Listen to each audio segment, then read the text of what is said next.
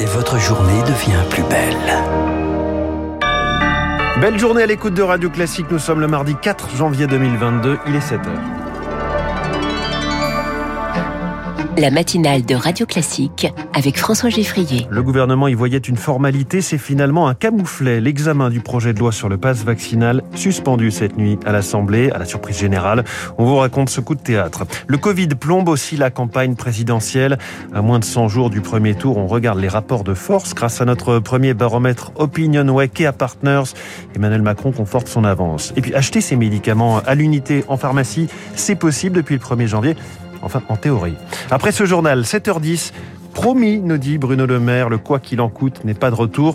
Peut-être quand même le coûte que coûte. Ce sera l'édito de François Vidal. 7h15, après les records de 2021, la bourse cette année, on va y voir clair au, milieu des nuages de 2022. Je reçois Wilfried Galland, directeur stratégiste chez Montpensier Finance. Radio classique. À la une, Lucille Bréau, ce coup de théâtre, l'examen du projet de loi sur le passe vaccinal suspendu cette nuit à l'Assemblée. Une suspension surprise, une majorité de députés a refusé tout simplement de poursuivre les débats après minuit par un vote à main levée. Le gouvernement comptait pourtant sur un examen marathon pour faire adopter le texte au petit matin, mais aujourd'hui c'est tout le calendrier qui est remis en cause, Pierre Collard. Oui, stupéfaction. Hier soir, juste après minuit, la présidente de séance, Annie Genevard, est obligée d'interrompre la séance. On suspend. Ce matin, les présidents de groupes parlementaires doivent se réunir pour organiser la suite, mais le programme est chargé. Il y a la traditionnelle séance de questions au gouvernement à 15h. Dans la foulée, un vote solennel sur le projet de loi de décentralisation. Puis Olivier Véran a rendez-vous au Sénat à 17h30. Pas de créneau en soirée non plus. Il y a un débat sur une application de loi. Hier soir, Stanislas Guérini, délégué général de la majorité, était donc très en colère. Dans les hôpitaux, les médecins, ils invoquent pas un horaire tardif pour arrêter euh, de soigner nos concitoyens qui aujourd'hui sont euh, atteints par le Covid.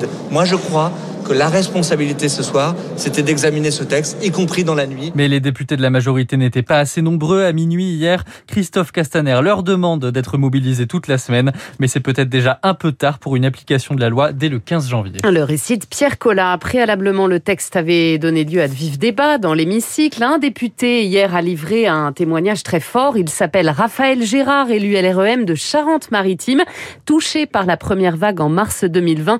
Il souffre depuis d'un Covid long et il a tenu à interpeller les opposants au projet de loi. Ma liberté aujourd'hui, c'est 30 cm de câble et 3 kilos de matériel que je porte 24 heures sur 24 jusqu'à la fin de mes jours. C'est ça la réalité, c'est la mienne et c'est celle de dizaines de milliers de personnes dans ce pays dont la vie a été bouleversée par une épidémie. Et je peux vous assurer qu'à aucun moment, je n'ai envie de revivre ça et que chaque fois que je sors dans la rue, que je prends les transports, que je prends le train, je me pose pas la question de savoir si je peux manger ou pas des cacahuètes. Je me pose la question de savoir si je vais sortir sain et sauf de ce train ou si je vais repartir dans le même enfer.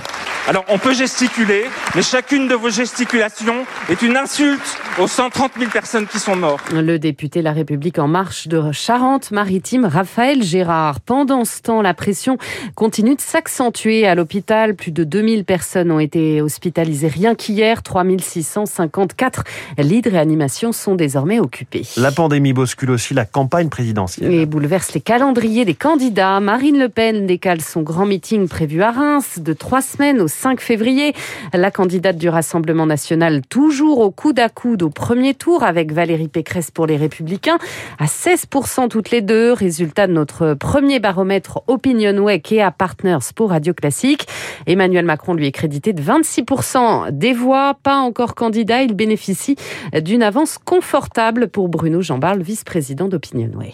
Emmanuel Macron, à un peu moins de 100 jours du premier tour de la présidentielle, est clairement favori cette élection. Le fait que, euh, après sa très forte progression au mois de décembre, Valérie Pécresse aujourd'hui se stabilise hein, autour de 16% euh, dans notre enquête, fait que euh, ça donne un peu plus de temps à Emmanuel Macron pour euh, rentrer dans la bataille présidentielle. Très clairement, aujourd'hui, il bénéficie de sa position de président un peu au-dessus de la mêlée surtout dans cette période de crise Covid, l'attentisme et le fait de ne pas avoir à choisir est probablement une situation euh, plutôt favorable pour lui pour le moment. Mais ça ne pourra pas durer. Des propos recueillis par Victoire Fort. On croyait la consommation de nourriture ou de boissons formellement interdite dans les transports en commun, les transports collectifs. On pourra finalement manger et boire rapidement, selon Jean-Baptiste Djebaril, ministre délégué au transport en cas de besoin impératif physiologique, par exemple. Un décès du Covid qui fait beaucoup réagir depuis hier, celui d'Igor Bogdanov. Emporté six jours après son frère jumeau, Grishka, à l'âge de 72 ans, il avait été placé en réanimation mi-décembre. Ni l'un ni l'autre n'était vacciné.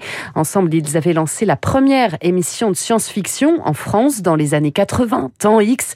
Maître Édouard de Lamaze, un des avocats des frères Bogdanov, évoque leur destin incroyable on aurait voulu l'écrire, on ne serait pas arrivé à le dire, ni à le croire. Euh, mourir comme ça, à six jours de différence, après avoir été si unis dans la vie, c'est quelque chose d'un peu troublant. Ils avaient à la fois des connaissances scientifiques que certains leur ont contestées à tort, mais en plus avec un, un talent incroyable de faire comprendre à des gens sans connaissance, j'allais dire particulière de la science, les plus grands phénomènes de la science et les rendre des choses les plus simples possibles. Et tous les contrats que j'ai pu signer avec eux étaient signés avec des gens qui été séduit par ces deux hommes qui étaient au fond des, des êtres très spéciaux, mais à la fois très créatifs. Édouard de Lamaze, un des avocats des frères Bogdanov, joint par Rémi Vallès. L'ancien ministre Alain Griset comparaît devant le tribunal correctionnel de Lille aujourd'hui pour abus de confiance, presque un mois après sa condamnation pour déclaration incomplète de patrimoine. Aux États-Unis, la fondatrice de Terranos, Elisabeth Holmes, condamnée cette nuit pour fraude, sanction rare dans le monde de la tech. Elle promettait de révolutionner les tests sanguins avec sa start-up. Sa peine sera prononcée à une date ultérieure. Elle risque plusieurs dizaines d'années de prison. Vous écoutez Radio Classique, il est 7h06. Acheter ces médicaments à l'unité en pharmacie, c'est désormais possible, enfin en théorie. Depuis le 1er janvier et l'entrée en vigueur de la loi anti-gaspillage, les pharmaciens sont autorisés à vendre certains comprimés à l'unité, les antibiotiques seulement pour l'instant. Tous les ans, chaque pharmacie détruit environ 15 000 médicaments. Les Français en gaspillent 1,5 kg par personne. Un gâchis considérable, mais pour autant, la vente à l'unité divise Elodie Wilfried. Recevoir le nombre exact de cachets prescrits et pas un de plus, l'idée séduit les consommateurs. 80% d'entre eux y étaient favorables lors d'une expérimentation menée par l'INSERM dans 75 pharmacies.